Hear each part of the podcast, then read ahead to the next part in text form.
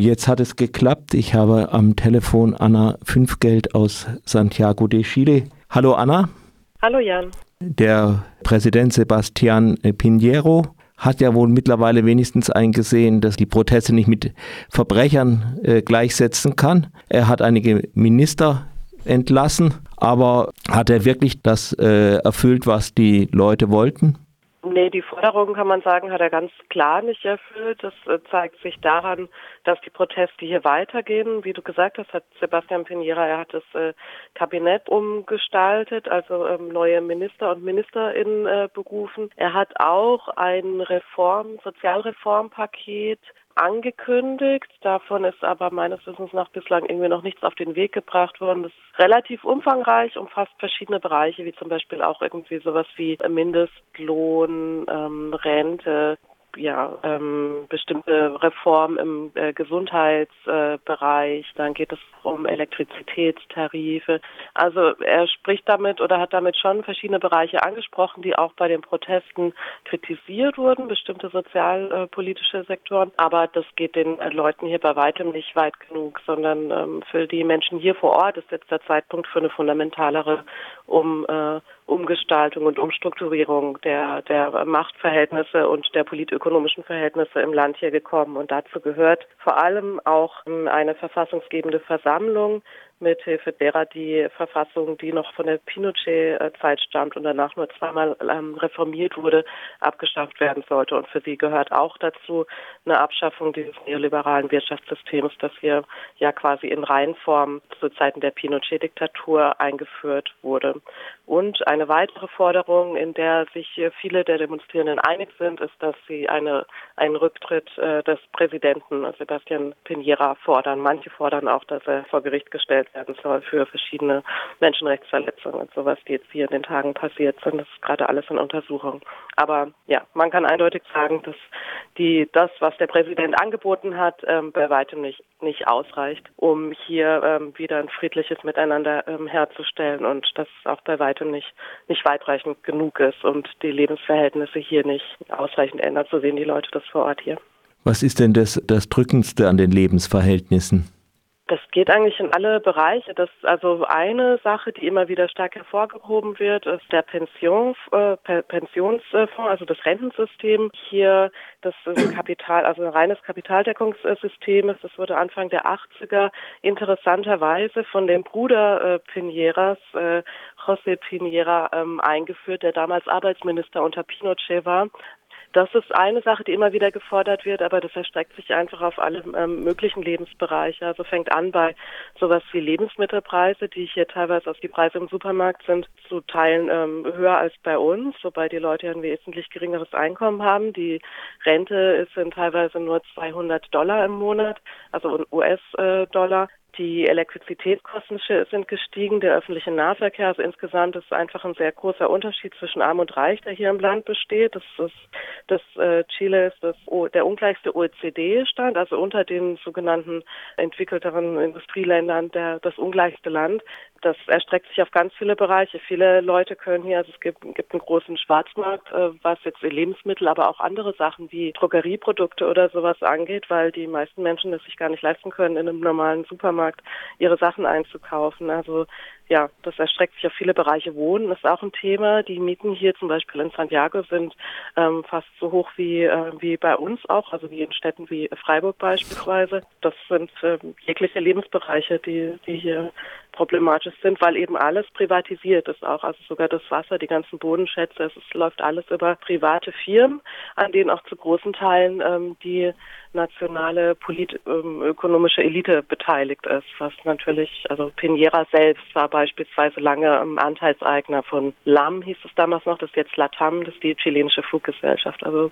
um ein Beispiel dazu nennen. Wie sieht es jetzt die äh, mit den Protesten aus? Es gab in Deutschland unter den Exil Chileninnen auch eine große Enttäuschung, ich glaube auch eine langanhaltende über die politischen Parteien, also jetzt nicht nur auf der rechten, sondern auch auf der linken. Haben die das mittlerweile kapiert, dass die Proteste ja die Sache der Bevölkerung, damit auch ihre Sache sind?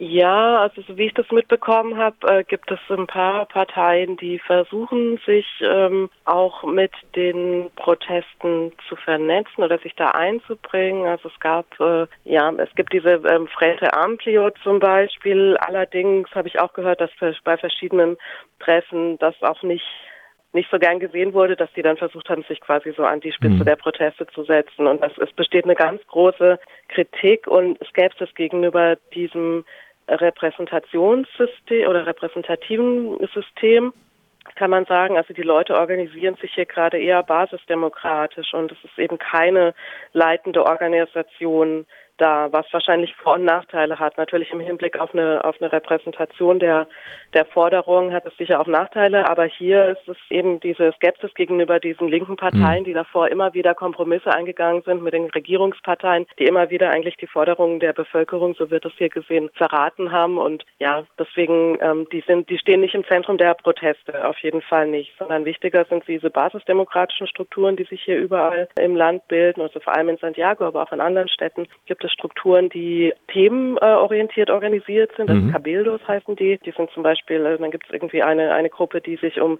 Wasserfragen kümmert, um äh, andere ähm, äh, Grundservice äh, wie zum Beispiel Wohnen, zum Beispiel, ähm, um Fragen einer neuen Ökonomie, also sowas wie zirkulare Ökonomie, ähm, um ähm, Gesundheitsfragen, Bildungsfragen, feministische Gruppen, ähm, Pensionsfondsgruppen. Das heißt, man hat sich jetzt nach Themen orientiert organisiert und das ist eigentlich auch das, was die Leute weiter vorantreiben möchten, diese basisdemokratischen Strukturen.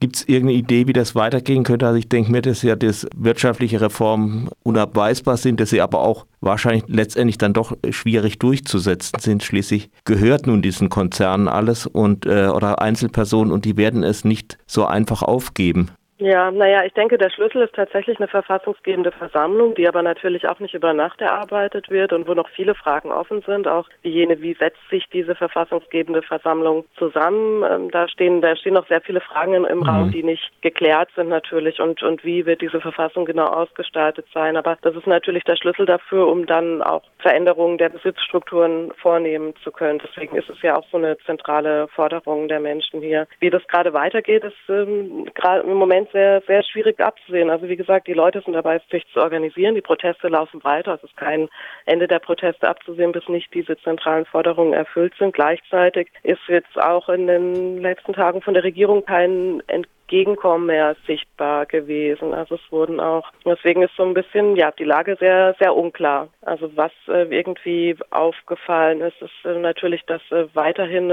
stark repressiv vorgegangen wird seitens der Sicherheitsapparate. Es wurden auch, also hier im äh, Viertel oder in so zentraleren Stadtvierteln von Santiago wurden neue Überwachungskameras auf der Straße mhm. angebracht. Ich weiß gerade nicht, ob ich das letzte Mal schon berichtet habe, aber es gibt einige Untersuchungen zu Folter, ähm, Folterungen. Also hier in den sozialen Netzwerken werden sehr viele Hinweise und Berichte über Folterungen ähm, geteilt, auch systematische Folterzentren. Das ist irgendwie alles noch nicht bestätigt, aber auch dann sind andere Fälle wie Vergewaltigung und diese ganzen Menschenrechtsverletzungen, die hier stattgefunden haben, gerade auch noch ein großes Thema. Es ist eine UN-Mission da, die diese Menschenrechtsverletzungen untersuchen soll, die sich aber bislang noch nicht geäußert hat. Das sind alles noch Dinge, die auch noch bearbeitet werden müssen. Und natürlich hängt es auch so ein bisschen davon ab, was zum Beispiel diese UN-Mission ist natürlich eine Chance, das Ganze so aufzuarbeiten, dass auch ein bisschen internationale Aufmerksamkeit da ist. Und natürlich wieder die Frage, wie, wie traut sich die Regierung weiter vorzugehen? Also wird sie auf die Forderungen eingehen oder noch repressiver vorgehen? Das sind eigentlich die beiden Möglichkeiten, die da sind, weil von alleine werden die Proteste nicht abebben.